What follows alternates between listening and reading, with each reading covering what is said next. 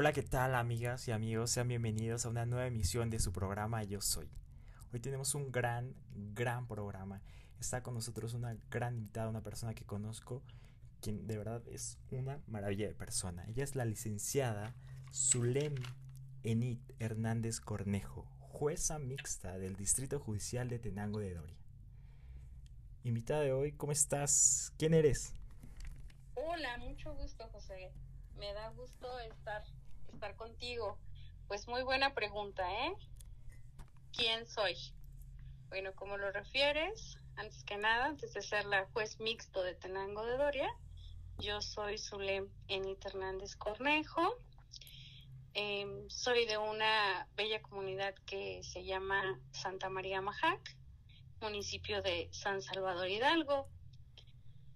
Hace, cuando era chiquilla, nació la inquietud por dedicarme a lo que soy ahora, ¿no? Desde que iba en la prepa tuve mis primeros acercamientos a un juzgado. Posteriormente, ya que elegí la carrera, pues tuve la oportunidad de iniciar cuando iba como en tercer semestre, aprender en un juzgado desde lo más básico porque yo siempre he considerado que desde abajo se empieza para poder llegar a donde uno quiere, ¿no? Sí, es fundamental. Y más en una de estas carreras como es el derecho y más en una carrera judicial que tienes que saber desde lo más básico hasta inclusive con quién puede decirle hola, ¿no? Porque hay personas que en un juzgado no te regresan el hola ni el buenos días.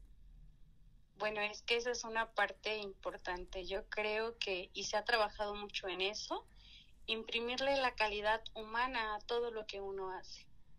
Yo siempre le digo a mi personal, tienes que tratar a la gente como tú quieres que te traten a ti cuando vayas a hacer un trámite. Entonces, eso es muy importante, la calidad humana en la actividad que desempeñas. Y estamos hablando ya contigo y te voy a decir su señoría, no, ¿cómo crees? muy emocionado. Pero para llegar a, esto, ¿qué tuvo que pasar antes? ¿Vas, tocas las puertas como todo estudiante alguna vez lo hizo? ¿Y cuáles son los escalones que ya subiste? Mira, eso de tocar las puertas es muy importante. A veces es complicado, eh, no siempre se te abren a la primera. Hay que ser persistentes, insistir, porque uno debe de luchar por lo que quiere. Entonces, desde la primera así impresiones de, hola, ¿podré hablar con el juez? Así de, pues, ¿qué quieres, no? O ¿qué necesitas? Pues el primer acercamiento y también que se permita en su momento realizar esa actividad de, quiero venir, quiero que me permita entrar a este juzgado a aprender quiero saber qué se hace en un juzgado, ¿no? Para estar, para estar convencida de lo que quiero lograr, ¿no? Y pues yo empecé así, siendo un meritorio, tocar puertas para que me dejaran aprender en un juzgado, y así empecé. Y posteriormente se dio la oportunidad de, hacer mi servicio ahí mismo en los juzgados. Y después es, eh, me dieron la oportunidad de ser personal administrativo y fue así como empecé en el juzgado, de auxiliar de comisario. El comisario es aquel que cose los expedientes, folia, es un auxiliar del juez, del secretario, y desde ahí empecé a coser y a foliar expedientes, a buscar promociones, buscar expedientes y decirle a la gente, su expediente está acá, su expediente está acá, o puede consultarlo acá, ¿no? Ahí empecé. Me da mucha alegría cómo nos estás contando esto por el hecho de que puedo notar en ti la, la emoción que, que recuerdas al decir esto, porque pues uno como estudiante al poder tener un expediente en tus manos y tener ya un caso real, yo me acuerdo cuando me tocó era así de, wow, ¿en serio está pasando esto? Órale, qué padre. O hay promociones de todo tipo, ¿no? Que tú dices, oye, esto, esto no creo que esté bien, ¿no? Esto está muy padre. Esto, esto realmente lo redactó alguien que lo investigó, que sabe hacerlo. Es muy importante. Sí, hay de todo, ¿no? Desde el, escrito bien estructurado hasta el escrito hecho a mano y de rapidísimo, ¿no? Pero tanto el escrito bien estructurado como el hecho a mano son muy importantes. ¿Por qué? Porque es una necesidad que alguien tiene y tú debes atender esas necesidades. No, pues la verdad es una actividad padrísima. Yo con mi primer acercamiento que tuve con los expedientes, fue así de, para empezar era de, de cuidado, no te puedes equivocar en el folio, en el sello, no puedes alterar expedientes, no puedes alterar eso. Entonces así de, lo tengo que cuidar como a mi vida, ¿no? Pero era, la verdad es que es emocionante, desde esa parte de que todo el mundo te diga licenciado y tú así de apenas estoy estudiando. y que te digan, tienes que hacer esto, tienes que coser así, que tienes que foliar así, que todo tiene que llevar un orden y que todo, todos esos expedientes son historias de vida, ¿no?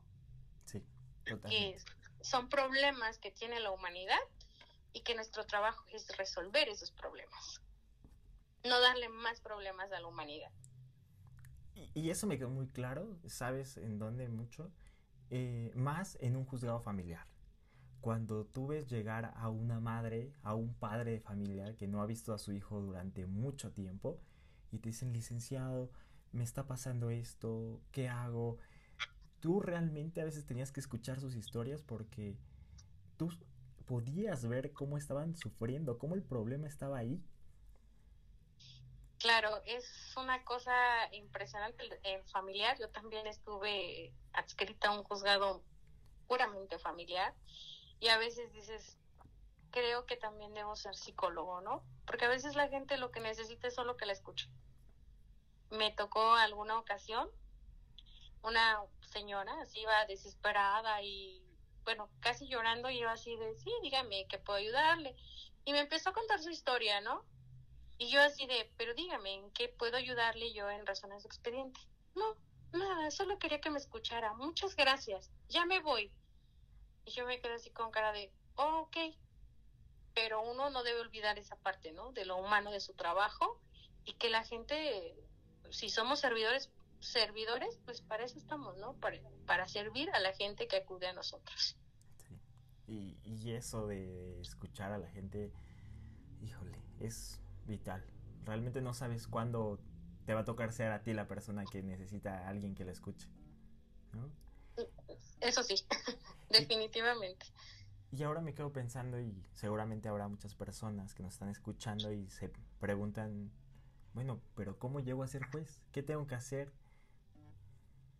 Mira, nuestra ley orgánica nos establece una carrera judicial que va desde el comisario, este actuario, secretario y ya para, para ser juez, ¿no? Tienes que pasar como varios este, filtros para hacerlo y aparte varias, varios exámenes para hacerlo, ¿no? Porque para ser este actuario, pues tienes que presentar exámenes, para ser secretario también tienes que presentar exámenes y para ser juez también tienes que presentar exámenes, aparte de cumplir los requisitos que establece la ley orgánica, ¿verdad? y que cada, que cada examen pues tienes que requisitar toda esa lista que establece el mismo Consejo de la Judicatura y pues ir pasando cada una de las etapas. ¿Es importante la formación judicial? Yo creo que sí. A lo mejor es... ¿Por qué? Porque para hacer este... Empezar desde abajo siempre es importante, ¿no? Y vas conociendo, porque cuando tú, tú eres, por decir, secretario va a tu actuario y te dice, oye, ¿cómo puedo hacer esto? O cómo tengo duda, ¿cómo hago esto? O cómo puedo trabajar esto? Tú revisas y tú dices, ah, pues mira, lo tienes que hacer así, así. Se desempeña el secretario, llevar audiencias, eh, revisar, estar al pendiente de todo y sobre todo, pues, leer todos los expedientes porque es el que hace el proyecto para pasárselo al juez. Y ya el juez dirá si, si está correcto o no, no comparte su criterio y el criterio debe ser otro. Ok, y entonces, por ejemplo, ¿cómo es un día a día, el día más pesado de un juez? A ver, explícanos. Llega el día más, ¿qué hace? el día más pesado que pudiera yo tener es, bueno, llegas temprano a trabajar, eh, lo principal es ver que tan solo tu personal esté en sus áreas, sus actividades. Yo soy de esas personas, por lo menos llego, saludo y veo quién está, ¿no? Digo, claro, a veces tienen otros horarios por ciertas situaciones, pero lo primero es llegar temprano para saber quién está en su área y que estén trabajando como debe de ser, ¿no? Ahora con esto de la pandemia, pues con todos los requisitos. El cubrebocas, que la careta y pues todas esas situaciones de, higiene o, de cuidados personales para atender bien a, la gente que llega con nosotros, ¿no? llegas, eh, atiendes a las personas si es que quieren hablar contigo. Yo siempre tengo la puerta abierta, siempre lo he dicho, quien quiera hablar conmigo podrá pasar sin ningún problema. Prefiero que me digan de qué expediente para poder tener este bien fijo lo que quieren, ¿no? Para por lo menos saber revisar el expediente y saber ah, de lo que vamos a hablar, ¿no? Si hay personas que eso quieren y si no, pues lo que haces es tienes proyectos en tu escritorio pues revisas todos los expedientes y lees todas las promociones y todos los expedientes que están en tu, en tu escritorio para poder revisar el acuerdo que está para firma. Y ya lo que haces normalmente firmas, después de revisar firmas, das de baja eso. Si llegara yo a tener alguna audiencia, eh, alguna situación que tenga que atender directamente, por situaciones de infantes, por situaciones de audiencias penales, pues ya, este, me avisan. Algunas las atiendo directamente en mi oficina, las audiencias penales, pues no tanto porque tengo que trasladarme a la, a la, a la reja donde están los, los procesados, ¿verdad? Pero si no, las atiendo en la oficina. los más complicados son a veces los asuntos o las audiencias de infantes, ¿no? Para guardia custodia, convivencia, todo este tipo de situaciones, porque a veces pues uno tiene, lo primero es que tienes que escuchar a los infantes, ¿no? Porque así lo, este, porque así es una obligación de que en todos los asuntos donde se encuentran inmersos derechos de infantes, uno los tiene que escuchar para que en cierto momento, de acuerdo a la madurez de su madurez, capacidad de ellos, pueda uno tomar en cuenta los comentarios que ellos nos, nos dan, ¿no? O hablar con los papás para que después de hablar con los menores, pues hablo normalmente con los papás para saber cómo está su situación, los entrevisto y toda la cosa. Lo que yo procuro, lo que marca la ley, también es que yo pueda venir a las partes. ¿Qué se trata, ¿De qué trata esto? Pues que yo tenga una plática con ellos para que puedan llegar a buenos acuerdos, ¿no? Sin necesidad de que lleguemos a un juicio muy complicado ya que si no se puede tener una plática bien con ellos o no se puede llegar a un acuerdo, lo que hago es al final, tomando en cuenta las, lo que está en el expediente o lo que ellos me están diciendo y todo, es un todo, ¿no? Dicto las medidas provisionales que yo pudiera tener, que yo pudiera decretar. Todo esto siempre va a ser en beneficio de los infantes.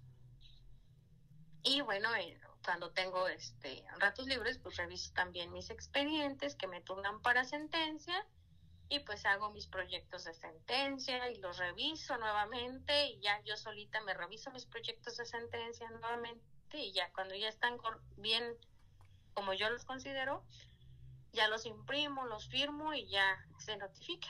Normalmente esa es la, la actividad de un juez, también las audiencias penales. Digo, como ahora soy un juez mixto, pues también es a veces llevar testimoniales, careos, situaciones de ese estilo, ¿no? Del proceso. Realmente es un día muy completo de... casi siempre tenemos actividades, casi siempre tienes, o sea, si no tienes que revisar, atender personas, si no este, revisas proyectos, si no este, revisas expedientes para dictar sentencias, si no revisas acuerdo, bueno, siempre hay como, siempre es lo más difícil de ser juez. Ups, buena pregunta. A mí los asuntos familiares, determinar aquellas situaciones, porque de eso depende, yo siempre lo he dicho, de eso depende a veces una infancia, una vida, determinar eh, situaciones por guardia y custodia, convivencias, porque en ti está la seguridad de los infantes Eso es lo que a mí se me hace a lo mejor un poquito más complicado o que requiere un poquito más de cuidados. Claro, sin dejar atrás lo penal, ¿no? Porque está en tus manos en ocasiones, casi siempre, pues la libertad de una persona, ¿no? O el que esté tras las rejas una persona. Son de las cuestiones más. Pero al final, pues siempre uno debe de analizar, estudiar expedientes, causas para tratar de dar los fallos más justos que se pueda, ¿no? Ahora me quedo pensando en, otras profesiones, por ejemplo, cuando llega el día del maestro, eh, los maestros llegan a sus casas llenos de regalos que sus alumnos les dan y diferentes oficios, pero ¿cuál es la mayor recompensa de un juez? Eh, yo, yo siempre en las cuestiones eh, pues siempre manejas cuestiones humanas, ¿no? Porque al final son problemas de la gente. A mí, el que vaya una persona, más lo digo sobre todos los menores y ver los que están bien, eso me llena a mí de satisfacción de que estoy haciendo bien lo que hago. Cuando veo también mis resoluciones confirmadas o ese tipo de situaciones, también me llena mucho de alegría y siento que estoy haciendo bien mi trabajo. Pero más que la gente se vaya convencida de que ahí se le van a resolver los problemas que tiene. Y me ha pasado en algunas, algunas ocasiones que la gente así de, gracias, gracias por ayudarnos, gracias por, por orientarnos, gracias por, por esto que, que hizo por nosotros, ¿no? A mí las cuestiones familiares me gusta mucho hablar con la gente, ¿no? Porque pues tratas de que sus problemas, pues los, los enfoquen, ¿no? Y que se escuchen, que hablen, porque en ocasiones el problema que tenemos es que no sabemos escucharnos. Entonces en la casa normalmente peleamos, ¿no? Entonces llama a la gente y pues trata de que platiquen, que se digan aquello que no, no se dicen porque están enojados o ciertas situaciones. Me ha tocado mucha gente que va, entra contigo y no se ven, no se quieren ni ver y terminan platicando. Una cifra un poco aterradora, también para llegar a la próxima pregunta que es, ¿qué piensas acerca de la justicia mexicana? Y mira, fíjate que en México hay 4.23 jueces por cada 100.000 habitantes. 4.23 por cada 100.000. En tanto que el promedio a nivel mundial, mundial, ¿eh? no estoy hablando ni de países muy desarrollados, ni de la OCDE, estoy hablando a nivel mundial, es de 16.23. O sea, necesitamos el triple de jueces que hoy tenemos. Sí, es, somos muy pocos para la densidad de la población y la de los problemas que hay. Pero, eh, digo, este, tratar de mediar a las partes siempre va a ser una solución. ¿Por qué? Porque no es que te quites trabajo, es que le quites problemas a la gente, que traten de solucionar sus problemas a través del diálogo. Esa, esa justicia de la paz es muy importante. Ahora, bueno, ya por decir en nuestro caso, el Poder Judicial sí tiene lo que es eh, el, el, área de justicia alternativa y que también nos ayudan a, a, llegar a convenios. Pero por decir nosotros, para empezar, yo siempre les hago la invitación, ¿no? De si es su deseo, pueden asistir y, y, hasta si en ese momento se puede, llamo a los mediadores y van con ellos. ¿Por qué? Porque nuestro principal objetivo como jueces es evitar el menos, los menos problemas que se puedan a la gente y ayudarles a resolver sus problemas. Y esa es una forma de, de solución de problemas que tiene la gente. Eso es muy importante. Oye, fíjate que si tú y yo estuviéramos hablando hace 50 años, por ahí más o menos de los 1970, no hubiera podido haberte presentado como lo hice. Es decir, estoy hablando con la licenciada Zulem, la juez mixta. ¿Sabías que en 1970 no había una sola mujer eh, jueza en México? Sí, es muy muy lamentable esa situación y qué bueno que ha han cambiado las cosas, ¿no? Y que la mujer ha tenido, tiene la oportunidad ya de llegar a este tipo de cargos. Que no te creas, tampoco ha sido como, ha sido una lucha constante. Y el otro día yo veía una imagen y dije, sí, efectivamente, uno le debe de agradecer a todas aquellas mujeres que han luchado, que han perdido su vida en la lucha. ¿Para qué? Pues para que muchas mujeres como yo hayamos llegado a este tipo de, de lugares, de puestos o de cargos. La verdad es muy, muy, muy importante no olvidar esa parte. Y sobre todo, que nuestro actuar lo hagamos bien. ¿Para qué? Pues para que se vea que sí podemos o sí somos capaces de desempeñar este tipo de cargos y funciones. ¿Hay una mujer que te haya inspirado así que tú digas, ella se me hace una muy buena juez, ella se me hace una muy buena ministra, en el caso, no sé, por ejemplo, de la ex ministra Olga Sánchez Cordero? Bueno, mm, ha habido sin fin de mujeres que han marcado mi vida y que he conocido en el paso de, de mi trayectoria. Y muchas algunas ya compañeras juezas, que fueron mis, mis compañeras, mis jefas en su momento, y que debo decir que también son excelentes jueces, excelentes jueces, excelentes compañeras y, que hacen muy bien su labor y que debo de reconocer su actuar.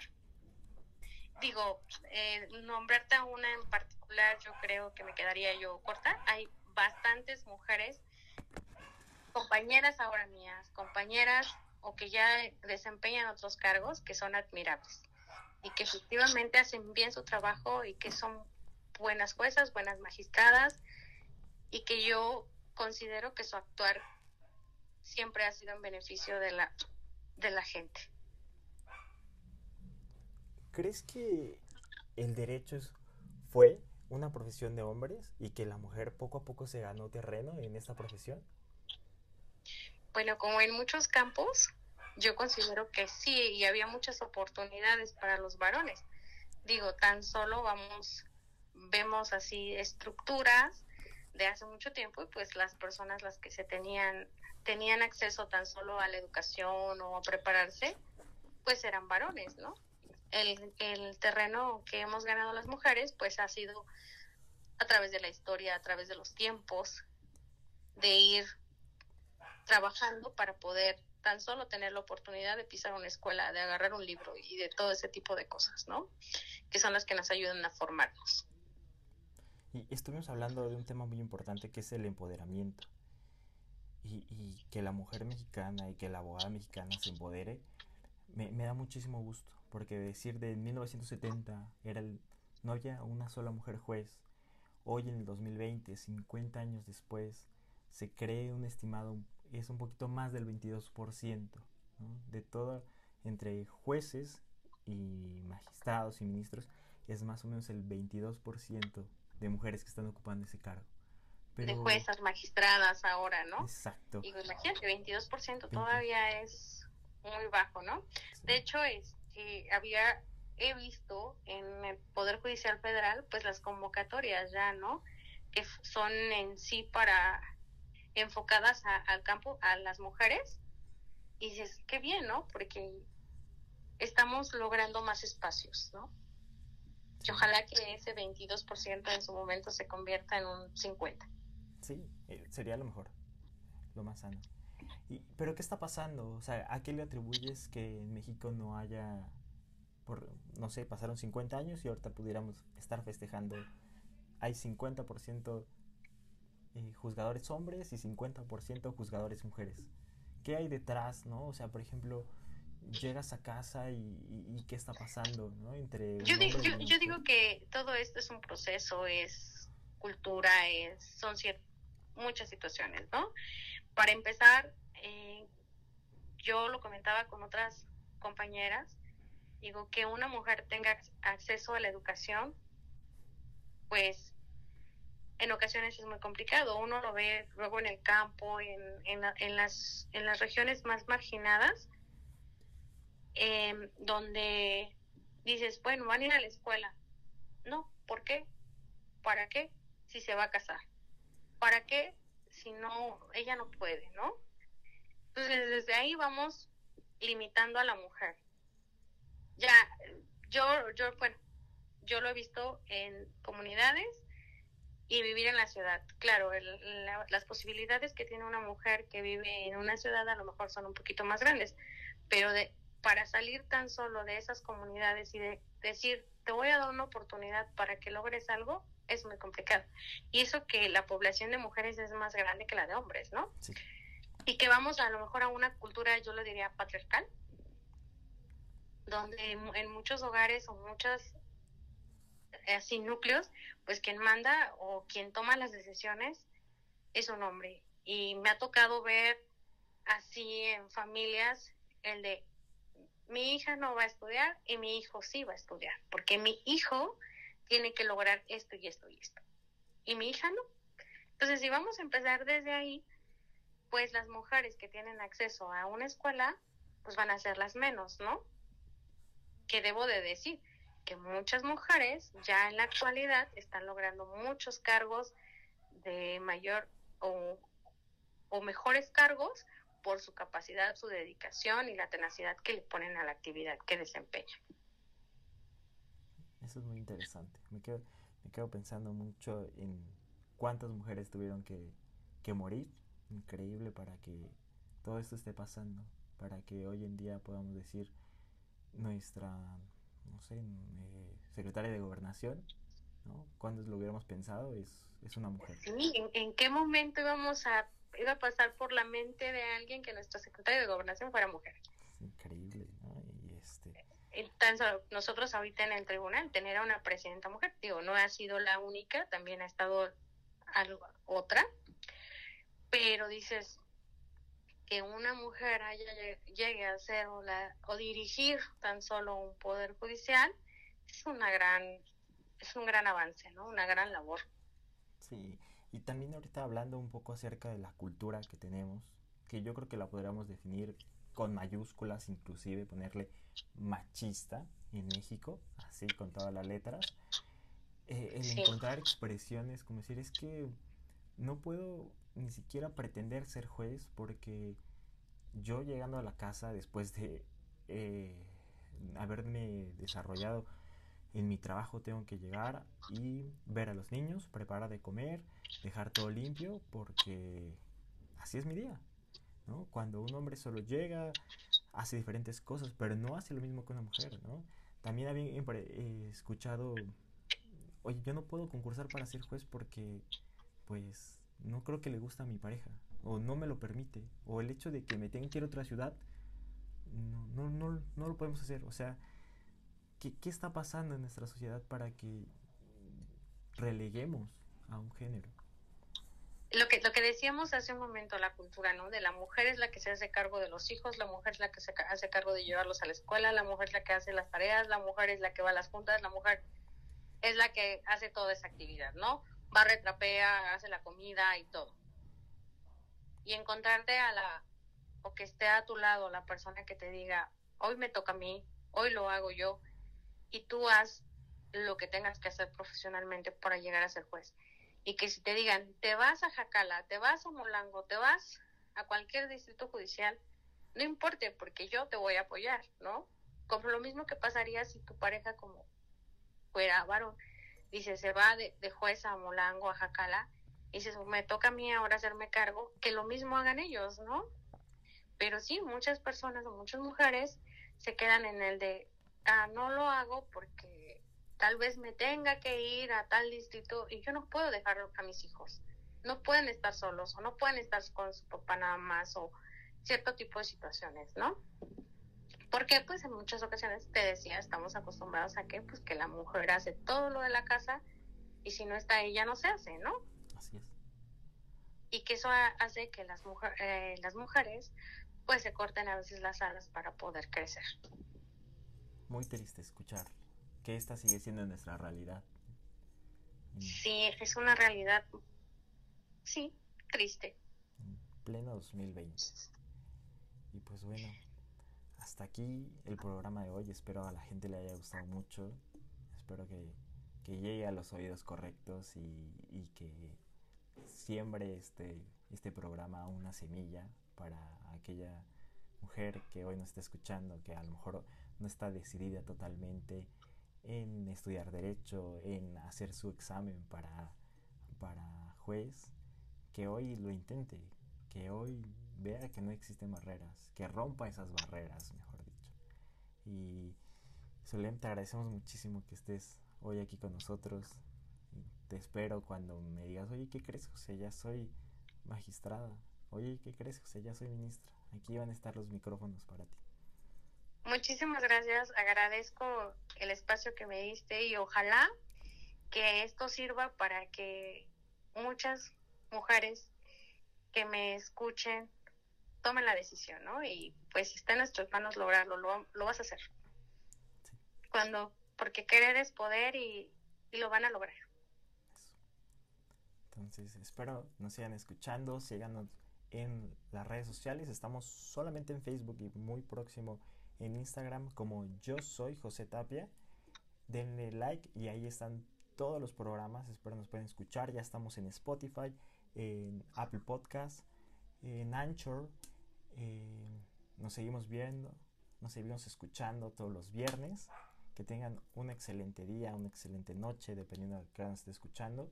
Y mandar muchos saludos a Perú, que es el nuevo país donde están escuchando. La persona de Perú que le puso play a esto, gracias. Abrazos hasta allá. Y pues nada más, yo soy José Tapia, que tenga un excelente mes y que viva México.